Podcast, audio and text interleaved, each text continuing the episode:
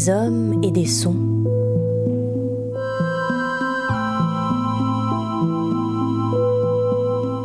À l'occasion de la Semaine du son et du festival Longueur d'onde, 37.2 et Récréation sonore vous propose de réécouter les cinq œuvres primées lors de la dernière édition des Phonurgia Nova Awards.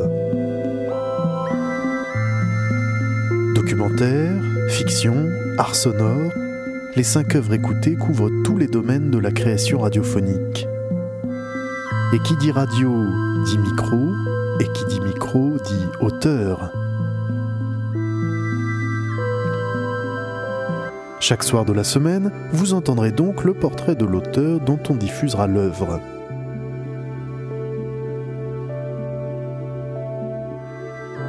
Ce soir, on écoute Porte-voix de la disparition, un petit bonus pour ce dernier épisode de notre semaine spéciale des hommes et des sons consacrée au Phonurgia Nova Awards 2017. On retrouve tout de suite son auteur, Nicolas Houdin, dans un portrait réalisé par Chloé Cobuta pour 37.2. Dites 37.2. 37-2. Vous avez 37 messages archivés. Dans ma famille, on écoute la radio depuis toujours. Il y a toujours eu une radio allumée. J'ai rencontré Nicolas Houdin dans un bar d'hôtel un après-midi de décembre. Lorsque j'ai branché le micro, on a échangé un sourire un peu inquiet. Derrière son comptoir, le barman avait décidé de faire hurler sa machine à café. Il avait fallu un bruit parasite pour qu'on éprouve illico notre complicité de preneur de son. Finalement, le bruit s'est plus ou moins apaisé. Nicolas Houdin a pris le micro et il a d'abord formulé quelques phrases tronquées. Vous me faites signe si, si, si le micro s'éloigne de. Parce que parfois, on- c'était. Je trouve que c'est ce qui. Enfin, moi, c'est comme ça que je vois le truc. J'y ai décelé la pudeur de ceux qui parlent peu et qui s'emploient plutôt à collecter des témoignages qu'à en faire. Et puis, peu à peu, il a ouvert les vannes et on a commencé par parler d'un homme qu'il a beaucoup écouté. Ce gars-là, il m'a donné envie de faire de la radio. Donc, ça, c'est sûr. Salut, c'est Daniel Mermet avec Zoé Varié. Là-bas, si j'y suis, au Yémen. Maman, c'est. Maman, c'est. J'ai en tête une série qui se passait au Yémen. Je me souviens très bien avoir été complètement submergé euh, par l'écoute de ce documentaire et je m'étais dit, mais je, voudrais, faire ce qu'il fait ce gars-là. Quoi. Parce que j'aime bien voyager et j'aimais bien le son et je me mais le- en fait, ce type, il réunit tout ce que j'aime. À l'époque, j'étais euh, chef de chantier là, sur un truc très, très pénible. Donc, du coup, je m'isolais à, je sais plus à quelle heure c'était, c'était à 17h, je crois. Je m'isolais dans mon bureau juste pour écouter ça. Ça m'avait aidé un peu de ce, ce boulot euh, soporifique. Oui, parce qu'à la base, Nicolas Houdin est J'ai architecte. fait des études d'architecture à Paris euh, qui m'ont passionné. Et le métier, il est moins passionnant. Quand on s'attend à faire de la création architecturale, euh, c'est c'est difficile. Et euh, alors j'ai cherché, même déjà quand j'étais étudiant, je cherchais d'autres pistes que la création architecturale. Alors j'ai cherché autour de la peinture, de la sculpture, de, du cinéma, de la vidéo. J'ai testé plein de trucs pour essayer de voir s'il y avait des passerelles entre l'architecture et autre chose. Et je ne trouvais pas, jusqu'au jour où je suis allé euh, à Arles au prix Phonurgia. Et donc j'ai découvert qu'on pouvait faire du documentaire de création sonore. Surtout, ce qui m'avait euh, surpris, c'est que euh, quand il y avait le- les débats, il y avait donc, je sais pas, ils étaient 10 ou 12 euh, dans le jury, et quand ils parlaient entre eux, quand ils argumentaient sur ce qu'ils aimaient, ce qu'ils aimaient pas, j'avais l'impression de parler le même langage qu'eux. Je dirais pas la même chose de gens qui parlent de cinéma ou qui parlent de littérature, mais là, alors que j'avais jamais été confronté à ce genre de discussion, je me sentais très très à l'aise. Ce jour-là, j'ai perçu une passerelle évidente entre euh, la création d'espaces architectural, on va dire, et la création d'espaces sonores. C'est suite à ce séjour à Arles et à un stage de création radiophonique que Nicolas Houdin envoie une de ses premières réalisations au festival Longueur d'onde. Il est sélectionné, se rend à Brest et sur place fait une rencontre déterminante. Là-bas, j'ai rencontré plein de gens qui font de la radio et entre autres euh, Irène Omelianenko que j'ai croisé comme ça, comme ça se fait beaucoup là-bas, à qui j'ai proposé un sujet. Elle m'a dit eh ben, ça m'intéresse, euh, écrivez-moi tout ça. J'ai rédigé un sujet et il a été accepté. Ça me ressemble pas trop ce genre de truc, mais en même temps, quand on, on a pris l'avion pour aller jusqu'à Brest, euh, quand on habite Marseille, euh, on dit si c'est pour rester dans son coin, c'est pas la peine. Donc euh, on prend son courage à deux mains et puis on y va. Quoi. Et l'audace paye puisque son premier documentaire, intitulé Les Voix de Lucille, signe le début d'une collaboration régulière avec France Culture. Le sujet de son dernier documentaire, Porte-voix de la disparition, lui est venu dans un avion. Il y avait lu un article sur les langues en voie de disparition à New York. Et bizarrement, j'avais gardé euh, cet article. J'ai arraché la page, je l'ai plié, je l'ai gardé, je l'ai gardé pendant des années dans un tiroir. Et puis, euh, je sais pas, il y a un truc, un jour, je me suis dit qu'il fallait que je fasse un documentaire là-dessus. Je saurais pas dire euh, comment. Je- D'un seul coup, ça s'est imposé. Quoi. Et son sujet allait finalement s'affiner au gré de ses rencontres. Parfois, on se laisse surprendre quand on fait des documentaires. J'étais parti avec un sujet sur la ville de New York comme euh, laboratoire linguistique euh, à ciel ouvert. euh, et donc mettre en contrepoint la, fragilité des langues avec la brutalité de la ville. Quoi. Voilà. Donc au départ, c'était ça. Donc je suis parti avec ce- cette idée-là. Et en fait, en discutant avec les gens, tous avaient le même discours. euh, Ils parlaient euh, de l'oppression des minorités, ils parlaient de la honte de parler une langue. Et, tous parlaient de ça. Donc en fait, mon documentaire, il a pris un, il a pris un tournant. Je me suis dit, c'est bon, on va laisser tomber le, le truc euh, laboratoire linguistique. Là, ça va intéresser personne en fait. Quand on parle des langues en voie de disparition, en fait, on parle de l'oppression des peuples euh, qu'on fait disparaître. Je me souviens moi-même avoir été discriminée. Et je n'avais pas deux ans. Et je me souviens très clairement d'avoir été méprisée et paraître transparente à côté d'un enfant tout blond. Il y a cette femme qui est une artiste chilienne qui est d'origine indienne et qui raconte que toute petite, à deux ans, elle s'était rendue compte qu'elle était transparente.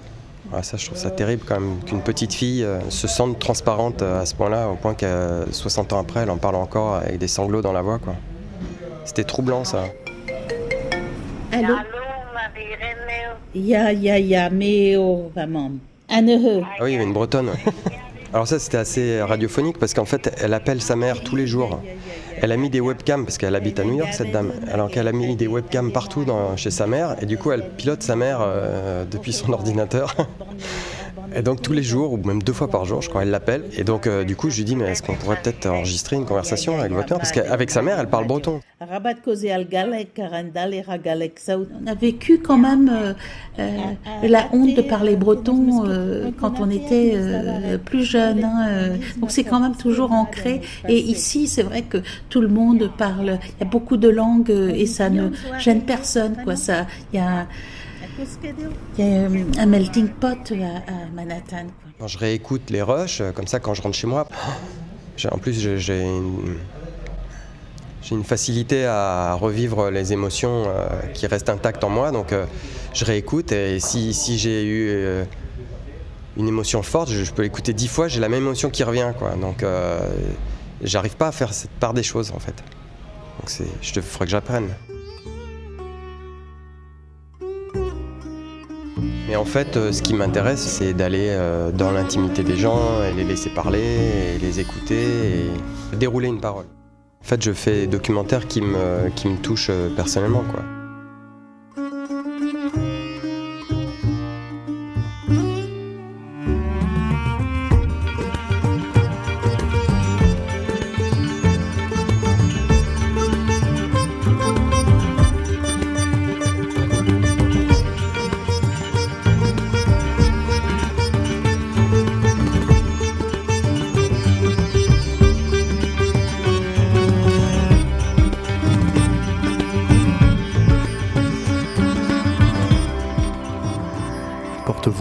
Disparition, Nicolas Houdin.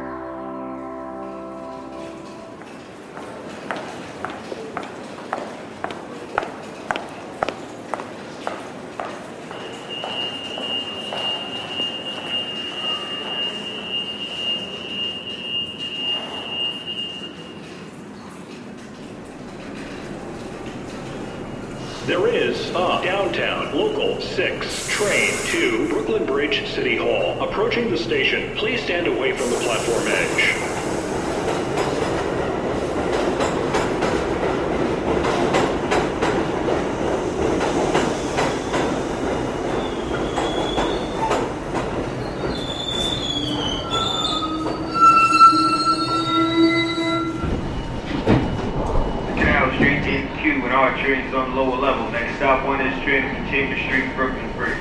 Step in, stand clear to go.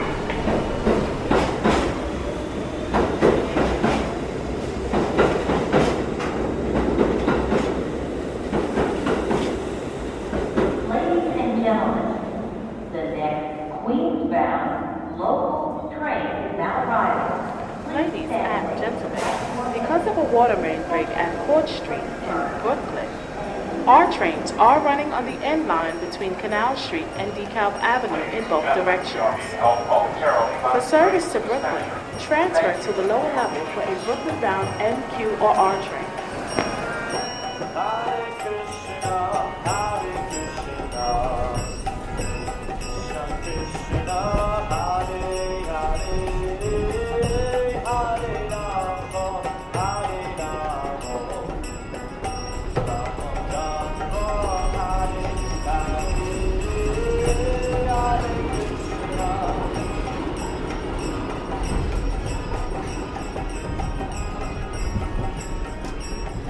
This is 103rd Street.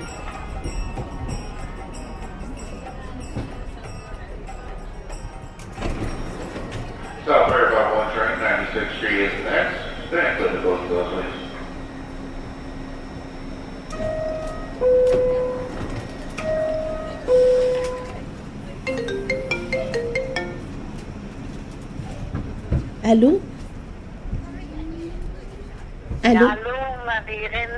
Ya, ya, ya, me o va mam. An eo Ya, ya, ya, ya, ya, ya, ya.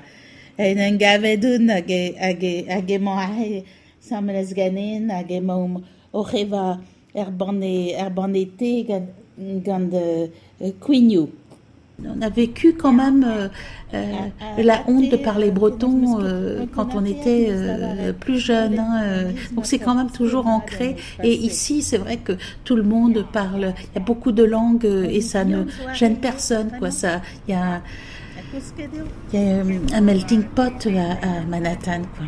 Ah, bon, bon, bon, bon. Ya, ya, ya, madeo, madeo, madeo. Rabat al galek, karandale ragalek saout. Quand on s'est rendu compte de- qu'on était vraiment les derniers à pouvoir le transmettre, c'est là qu'on s'est qu'on s'est réveillé euh, à l'adolescence et qu'on a décidé de, de, de, de parler breton aussi avec, euh, avec nos parents et de ne pas euh, casser la chaîne en fait, qui était euh, cassée depuis, depuis l'école l'école où nos parents avaient été tous humiliés euh, pour, pour le parler. Ja, Madio, ba eshuire omne. Kenavo, kenavo, maman, kenavo, va, va mam karet. Kenavo. Les identités culturelles sont plus affirmées ici que, même à Paris. Et donc, du coup, ça, me, ça plaisait, c'était très dynamique. euh, et donc, ça m'a beaucoup plu au début. Donc, très, très libérateur. Mhm.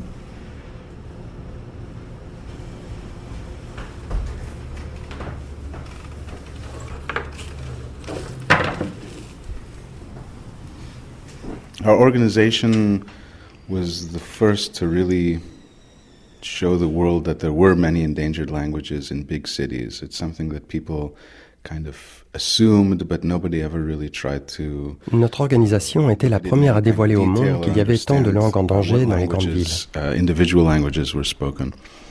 So, as it turns out, any big city today is something like a Noah's Ark of languages, we think. So, En uh, réalité, city like chaque grande ville est comme une arche de Noé des langues. of La ville de New York concentre entre 600 between et 600 to 800 800 langues. languages. And considering that more than half of the world's languages are endangered, many of these languages in New York City are endangered. So À l'image de ce qui se passe dans le reste du monde, la moitié de ces langues est en voie de disparition. um. Uh, Je pense que nous avons atteint un pic de diversité à New York, dont le niveau aura largement baissé d'ici 20 ans.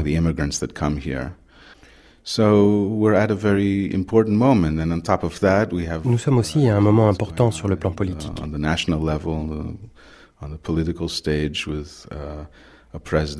Avec un nouveau président qui a la volonté d'expulser tous les sans-papiers et qui pousse vers une identité monolithique américaine d'origine européenne.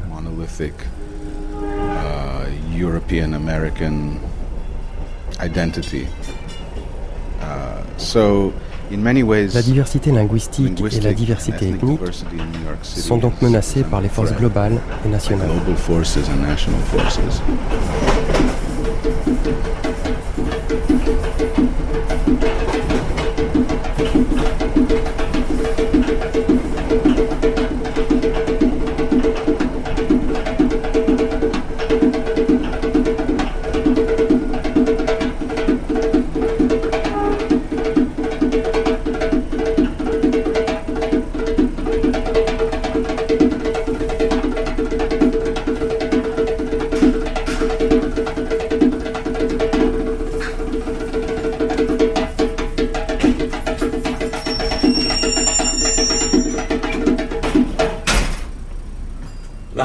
global forces and national forces. الشغبة مع جولان يشتاغم يهوديك يج أديك يهوديكم يالو سوقاقنا نحشغا ها أي بوبرت يغوشي غزرم قاغم Quand le Golan a été annexé par Israël, ça n'aurait pas été mieux de venir en Israël que de rester réfugié en Syrie مخمو أدياغرا ويبزرا ويشحرا وفيتو Mais oui, ça aurait été un rêve.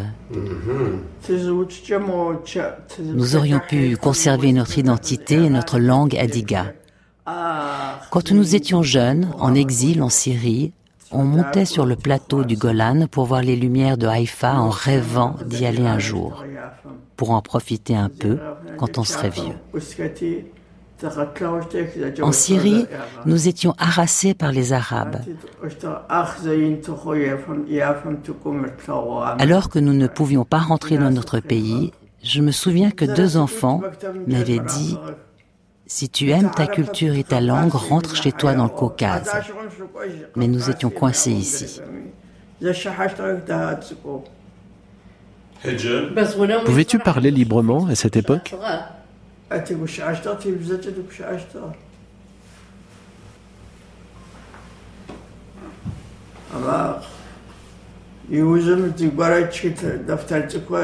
À la maison, nous étions libres de parler à Diga, mais en dehors, on ne pouvait pas. Alors, on écrivait des histoires ou des nouvelles en lettres latines dans des petits carnets.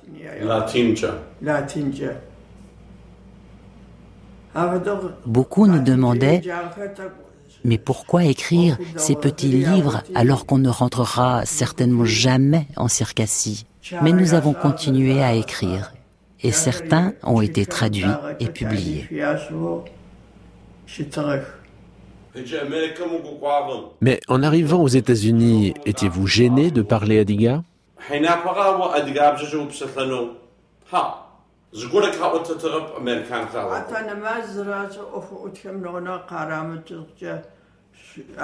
Non, les Américains nous encourageaient même à parler entre nous au travail.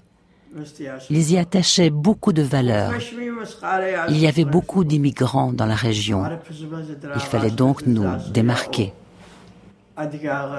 Ces mêmes Adigas qui en Syrie se prenaient pour des Arabes et qui avaient renié toute leur culture, ils se moquaient de nous en nous disant qu'en Amérique, nous n'avions plus à suivre les mêmes valeurs. Mais nous étions éduqués, de bons voisins et amis avec les Américains. Et ils tournaient tout cela en ridicule.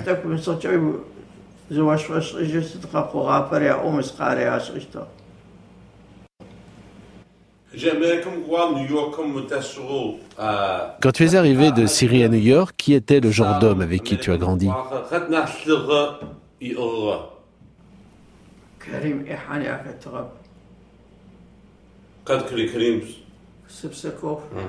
Pas un homme n'était à la hauteur de Karim. Karim Soupsakov, il était intelligent. C'était un homme avec des bonnes manières. Il n'avait peur de personne. À 28 ans, il était déjà un chef respecté par la communauté.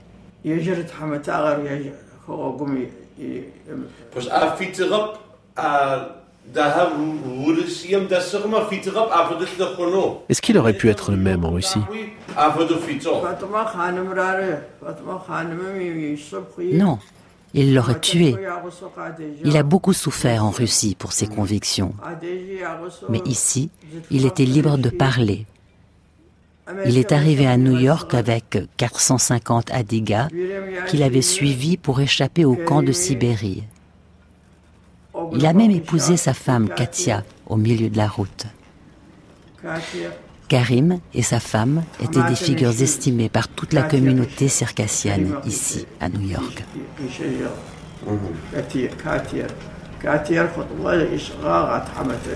May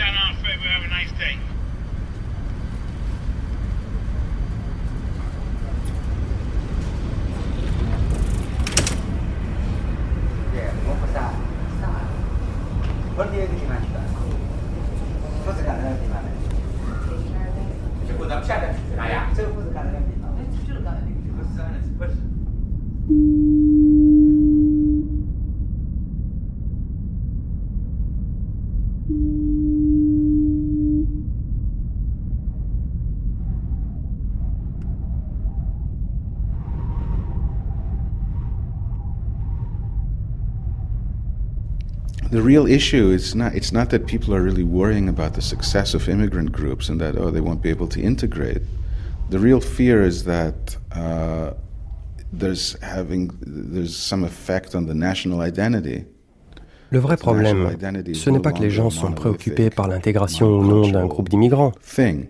That's that's what people fear. It's not that uh, they fear that this guy is not going to make it in in French society because he doesn't speak French well enough C'est la peur de perdre of une identité monolithique nationale et culturelle, une sorte de culture pure purement française ou américaine, ce qui est ridicule en soi. ridiculous, you know.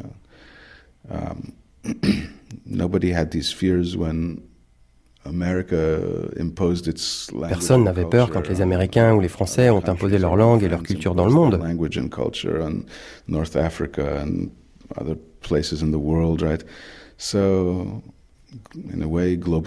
D'une certaine in a façon, la globalisation est une réponse à la colonisation. um, response On pourrait dire que les rôles se sont inversés culturellement. right? I mean, this is the so the tables have turned culturally in a way. But nothing is under threat. I mean, the national policy of one language, one people, one culture. Il n'y a pas de menace réelle. Cette politique d'un seul peuple, une langue unique, une culture uh, unique est basée sur la peur de l'autre. Ça n'a rien de rationnel.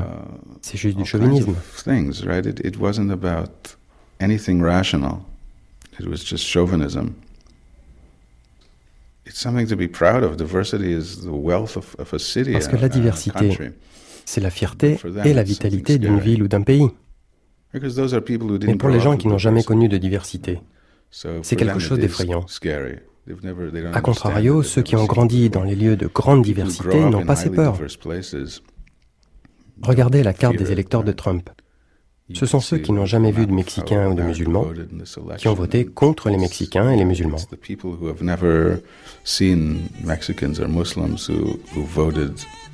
basically against Mexicans and Muslims.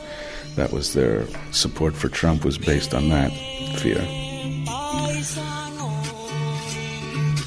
Vamos a buscar nuestra raíz. Ven y unamos todas nuestras fuerzas. ¿Qué tal? ¿Qué tal? Buenos días, buenos días a todos ustedes. Aquí empieza Lo Profundo de México, el programa más cultural del área triestatal. Mito, historia, costumbres de las tradiciones indígenas y su relación prehispánica. Que al fin somos hermanos. Bueno, pues el tema de hoy en su programa Lo Profundo de México, pues siempre nos hace reflexionar en temas tan profundos como en este caso de lo que es el Día de la Libertad de Prensa, libertad de expresión.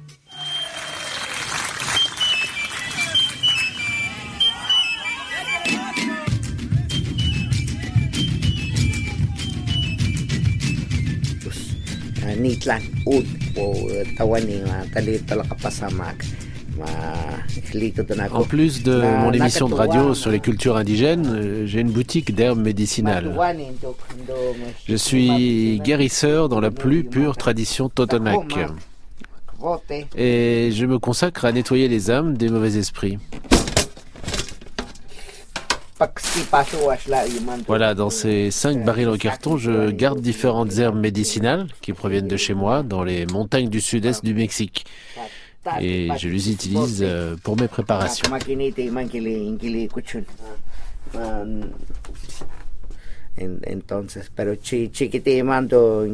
Vous savez, des gens de toutes les origines viennent me voir, même de très loin. Ils m'appellent le chaman de Pasaik.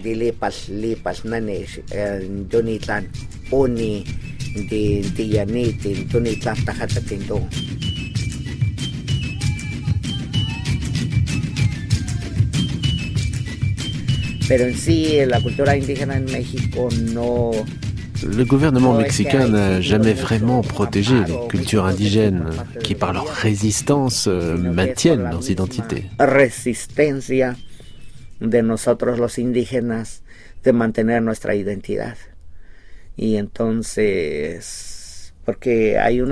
Et vous savez, il y a une chose intéressante, c'est qu'il n'y a pas de pire raciste que le raciste mexicain. no hay peor racista que el propio racista mexicano.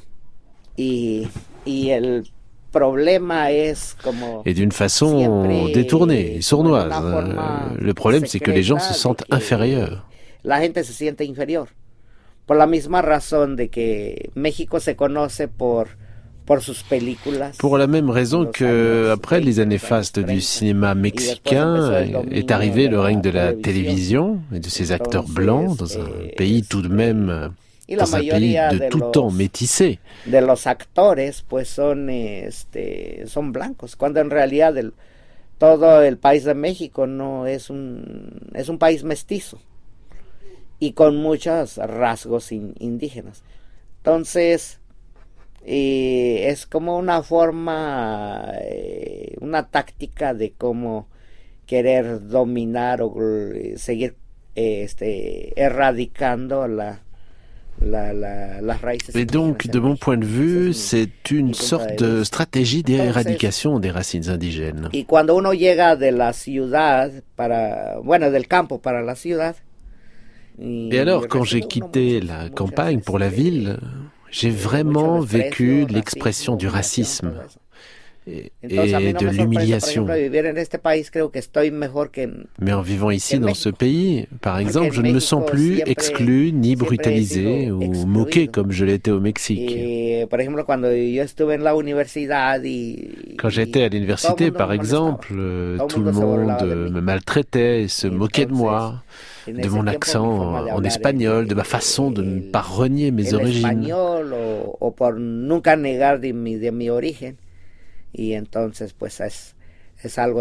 C'était vraiment triste. Entonces, yo creo que en este caso las, la, las, tra, las compañías de globalización o los medios de comunicación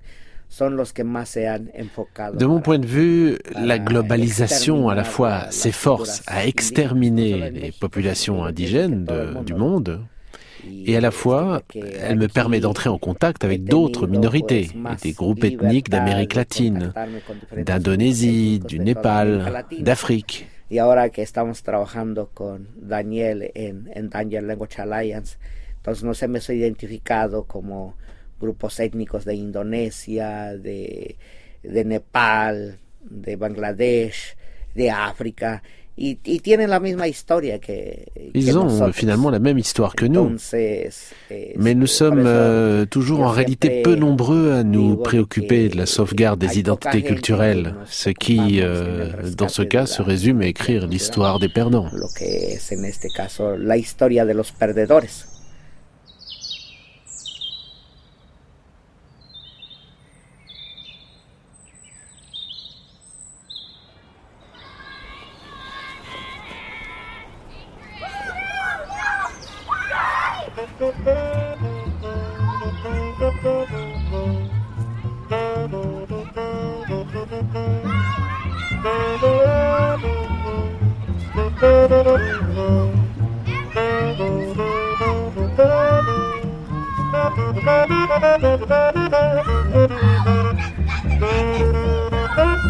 Thank you.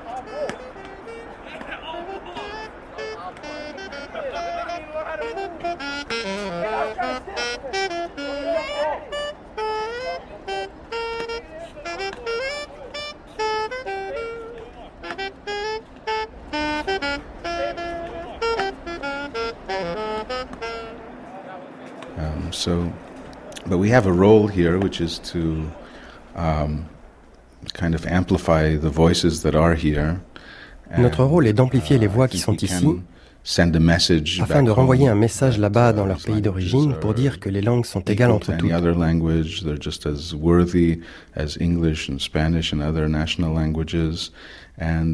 Redire qu'elles ont la même valeur que l'anglais ou l'espagnol et qu'elles suscitent beaucoup d'intérêt.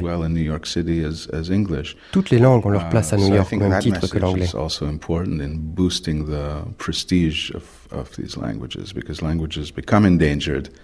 by a loss of prestige. C'est par manque de prestige qu'une langue devient menacée à travers l'éducation et la discrimination sociale.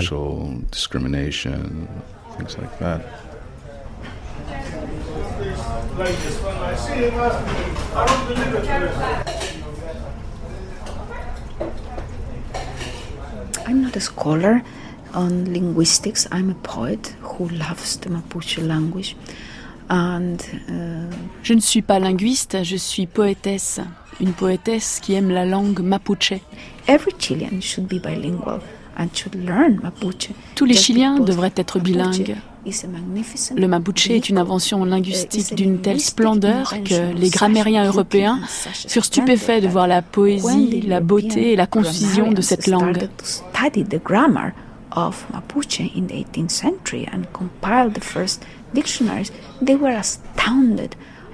To see the beauty and the conciseness and the precision. The poetic uh, language of the Mapuche is, is one of the most extraordinary in the world. Le Mapudungun est une des langues les plus extraordinaires du monde. Les Chiliens ont négligé et méprisé cette langue au nom de leur propre ignorance. The people, the Mapuche, have been shamed by Chileans who have persecuted them for 500 years, even before Chile was in existence. Les Mapuches ont été honnis et persécutés par les Chiliens pendant des siècles, mais plus particulièrement ces 40 dernières années, à tel point que les Mapuches eux-mêmes et leurs enfants n'osent plus parler leur langue qui tout doucement disparaît. The children don't want to speak it. So the language is slowly, slowly going away.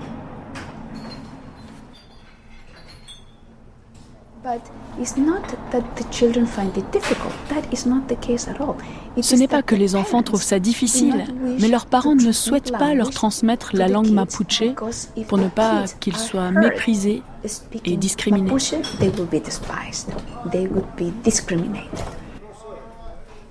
And the kids themselves, what do they do? They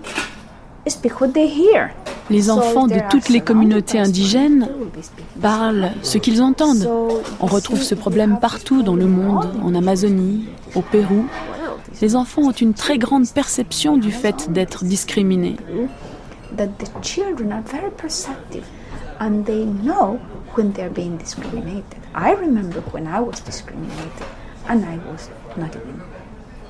Je me souviens moi-même avoir été discriminée. Et je n'avais pas deux ans. Et je me souviens très clairement d'avoir été méprisée et paraître transparente à côté d'un enfant tout blond.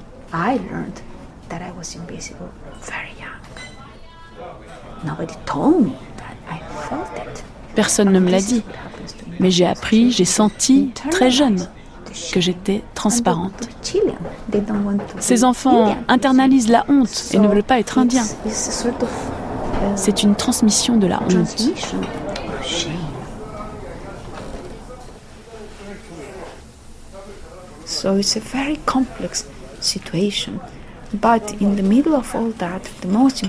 C'est une situation complexe, mais le plus important, c'est qu'il y a un renouveau dans l'intérêt de leur culture par les jeunes. Il y a un espoir parce que leur fierté est vivante. Leur sens de la dignité est vivant. Et leur envie de se battre pour leur propre culture est vivante.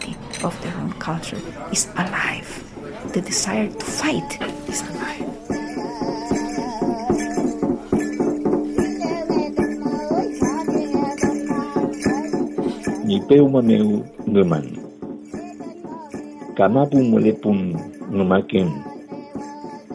mameu tipu wechun wenu. Mawisantu meu. Loin de ma terre, je sens un manque lorsque dans mes rêves, les hautes cimes de mes montagnes m'embrassent. Muteng alutu lai ti lafken pour la mienne.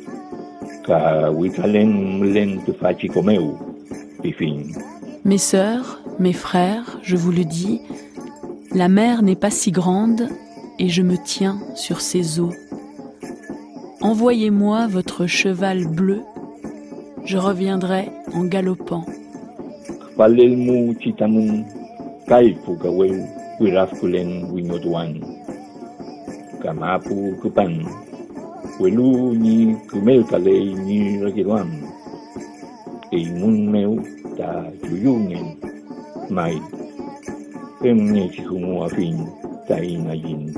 Je viens de loin, mais mon cœur resplendit. Je suis votre fils à tous, donc je parlerai ainsi à notre peuple aimé. En mis sueños, poème de Elikura Shiwailaf.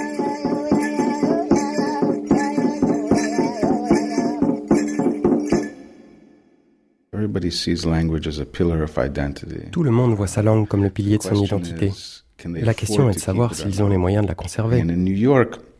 walking down the street, you don't feel that there's really a majority culture or a majority language. Dans les rues de New York, il y a une telle mixité que vous ne sentez pas une culture majoritaire ou une langue dominante. And a dominant language. It's really such a mix of people, at least at this point in time, that On pourrait même imaginer toutes ces langues égalitaires, et d'une certaine façon elles le sont, et parfois plus ici que dans leur pays d'origine.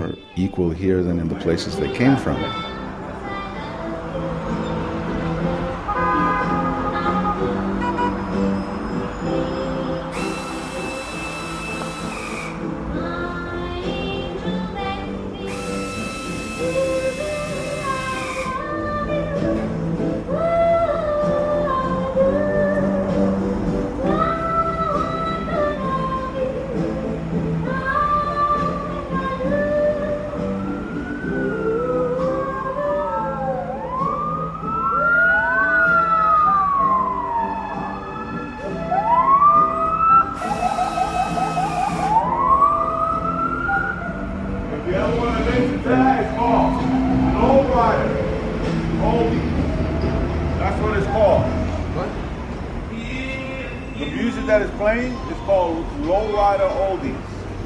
That's what it plays, all that. But, you know, back from the 50s and 60s. Best time of the year, you know? I wasn't even born then, I still love it.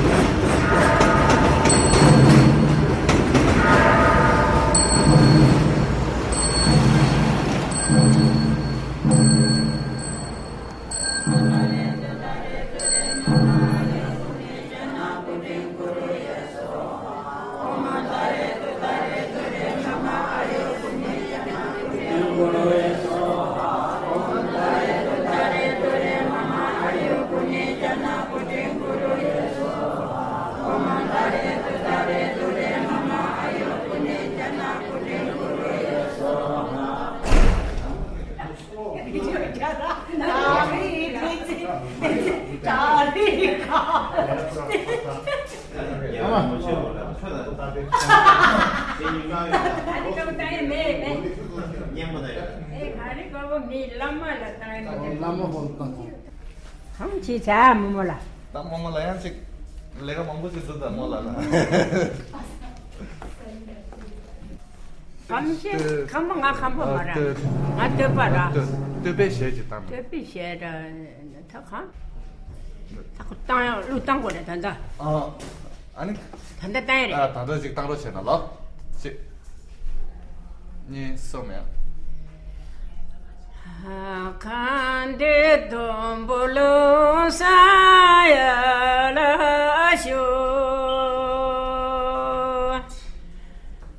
Kandi dombulu sayalashu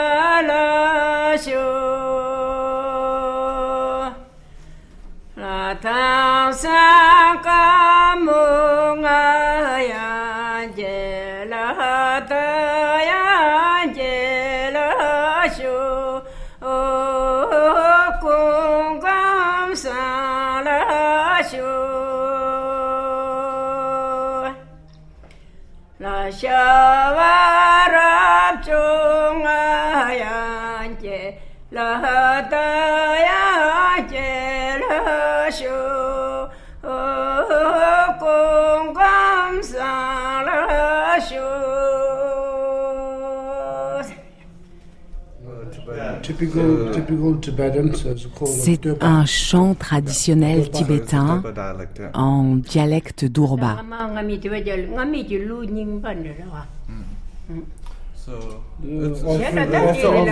C'est un chant d'offrande aux montagnes, plus particulièrement la montagne blanche.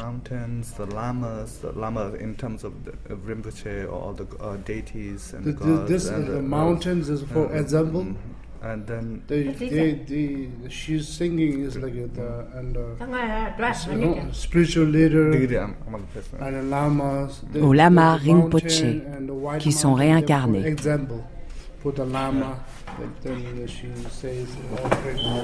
C'est une prière pour la vie.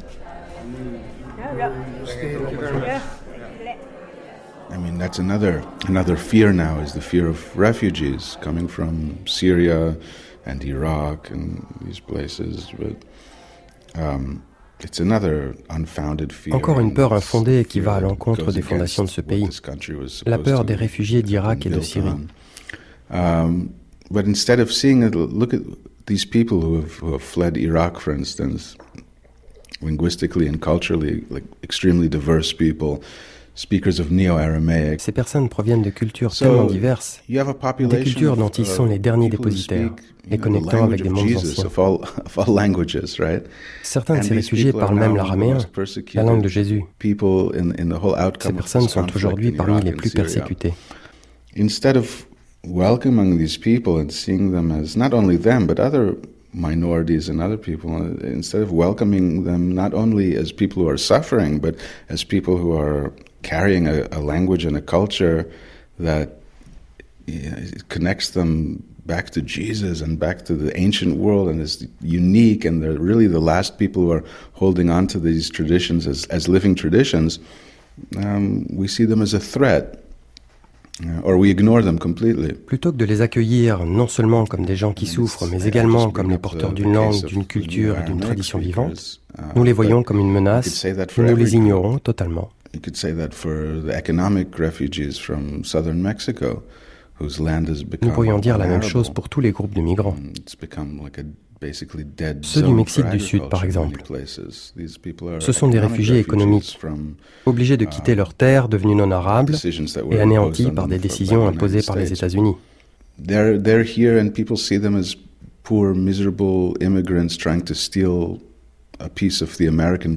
Ils sont là.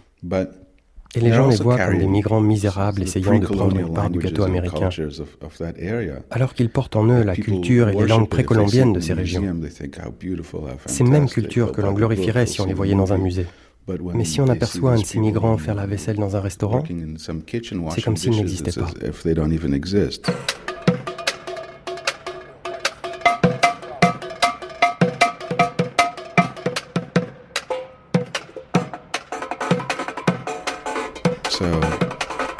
It's a question of packaging. C'est une question de packaging. Marketing. We need better mar- we need better PR people.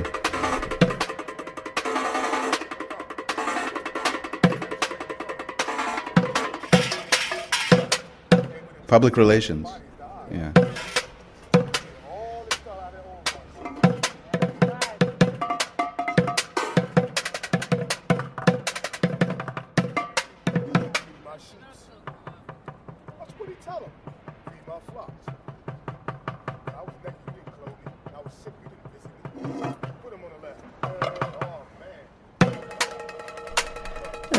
هوشو ليت ساقية من ملاي لشون سوريويو أو أورومويو جاونوئيث إذ حضوراي Le syriaque et l'araméen sont parlés au Moyen-Orient par les minorités. Mais la situation politique actuelle, la guerre et les persécutions les poussent à l'exil. Ils migrent le plus souvent à l'ouest, où il est impossible de conserver sa langue plus d'une génération. Si d'un côté l'oppression et la guerre réduisent le nombre de locuteurs syriaques et araméens, elles créent également dans la diaspora une contre-réaction, une prise de conscience de leur patrimoine linguistique, qui est le moteur d'une forte activité culturelle.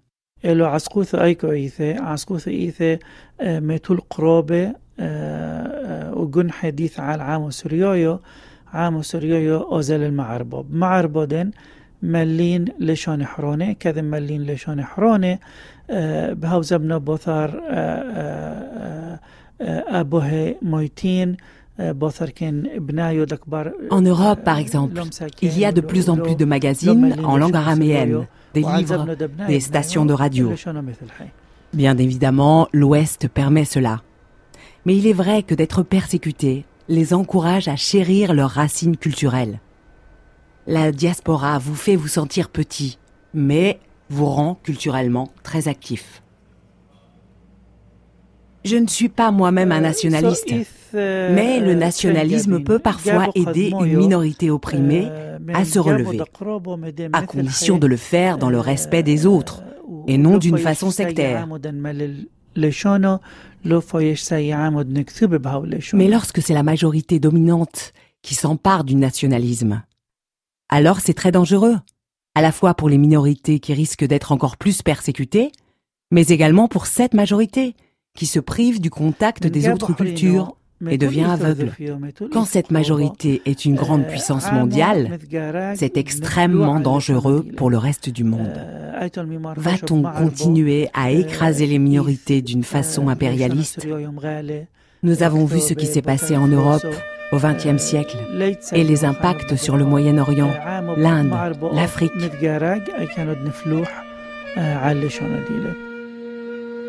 N'a-t-on rien appris du passé?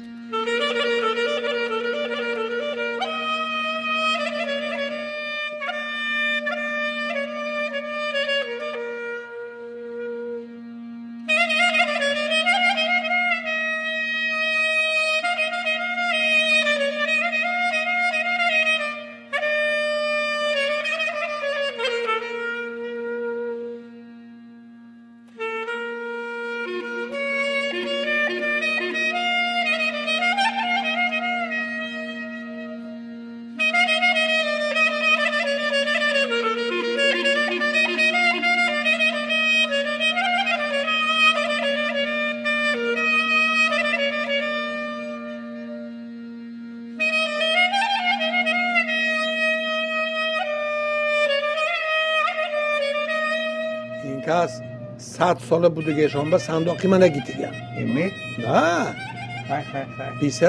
پینجه و هفتمی سال. هزار و نو سدو پینجه و هفتمی سال. مزایدمشون صندوقی من گرفتگی همین کس. صندوقی ددیمم گرفتگی همین. ملاحی مشه چی کار هارو بودن چی بودن؟ هارو هاروی بخارا. مرغلان. مرغلان.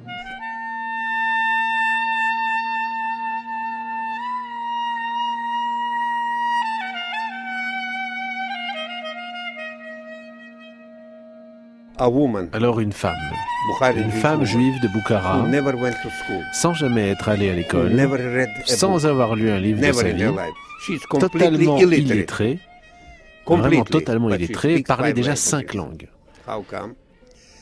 Elle parlait le Bukhari parce que c'était sa langue natale.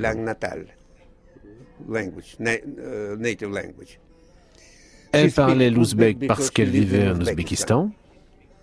Et donc, si elle parlait l'ouzbek, elle comprenait aussi euh, le perse euh, iranien. Elle comprenait aussi le turc, le tatar, le turkmène. Et donc elle parlait le russe parce qu'elle vivait dans l'Empire soviétique.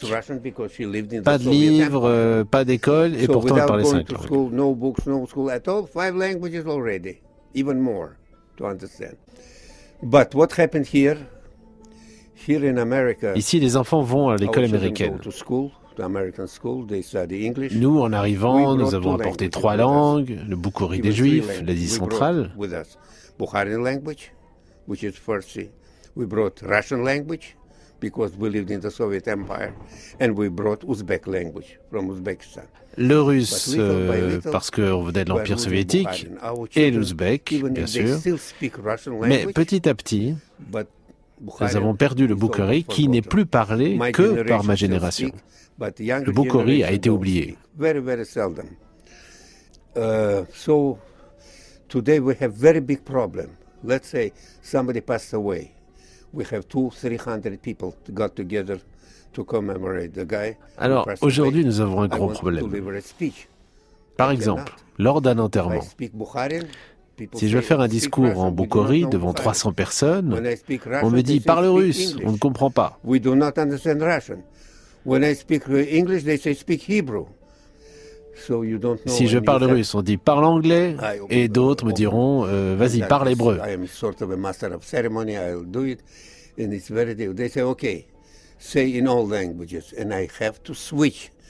Alors, euh, vous savez pas, euh, lorsque je suis maître de cérémonie, ils me disent alors, dis-le dans toutes les langues. Et je dois ainsi passer de l'une à l'autre. About uh, how we should appreciate the time. Par exemple, je veux réciter un, en plusieurs langues Amachayam, un poème sur le temps qui passe. I say, ты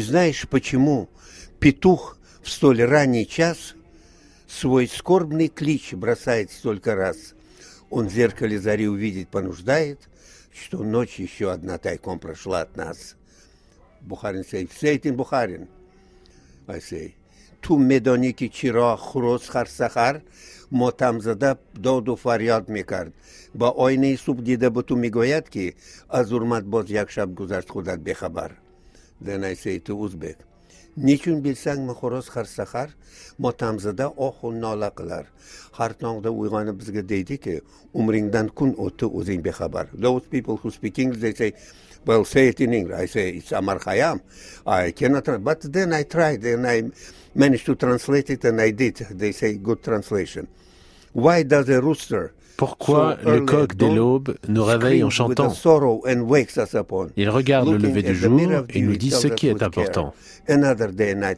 Un jour et une nuit sont passés sans que vous en soyez conscient. Voilà, ainsi tout le monde est satisfait. Mais ce n'est pas simple de passer d'une langue à l'autre. Mais bon, il le faut.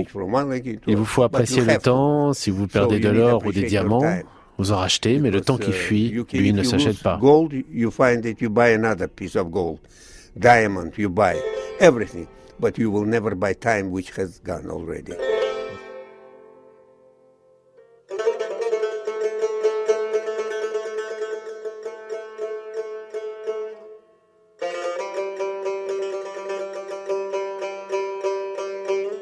Parce que vous ne savez pas que vous êtes euh, euh, peut-être euh, demain vous êtes mort. You never know.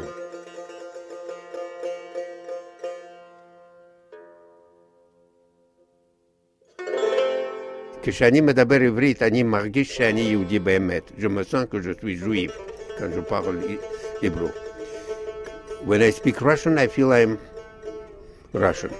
When I speak English, I think I'm one of them living here in America.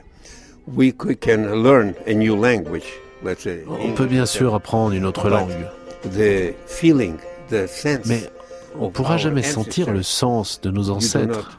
Vous voyez, la traduction fait perdre la qualité de la langue.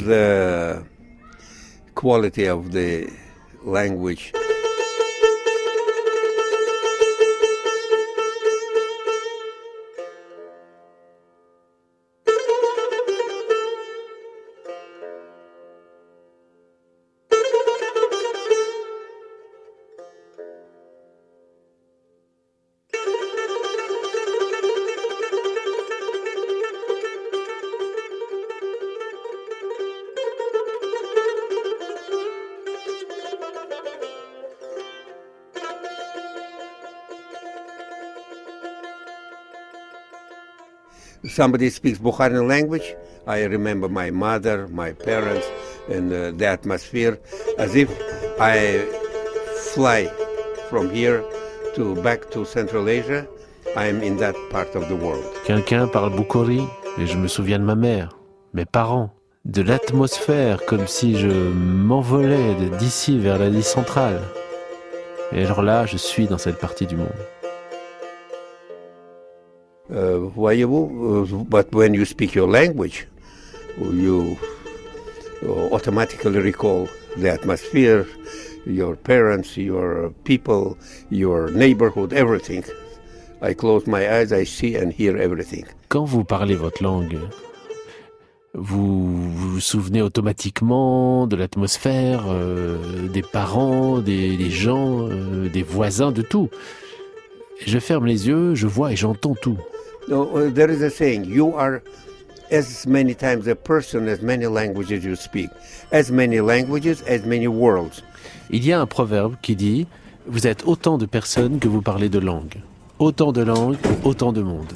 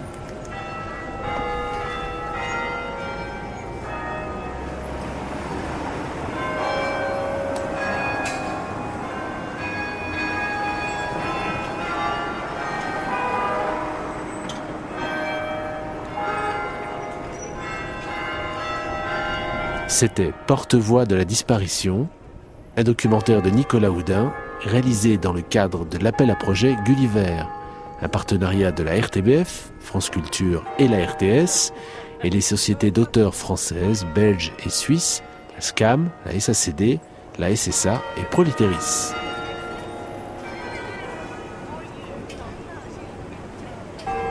Merci à Marie-Reine Jézéquel, professeur Daniel Kaufman, fondateur de Endangered Language Alliance à New York, Zach et Munira Salman Barsik, José Juarez, Cecilia Vicuña, artiste chilienne, Choe Dolma, professeur Georges Kiraz et Aaron Aronoff. Doublage Nancy Ypsilantis, Nicolas Houdin, David Collin, Angelo et Maude Narboni. Mixage Patrick Lenoir, une production du labo David Collin que vous retrouvez sur rts.ch slash le labo.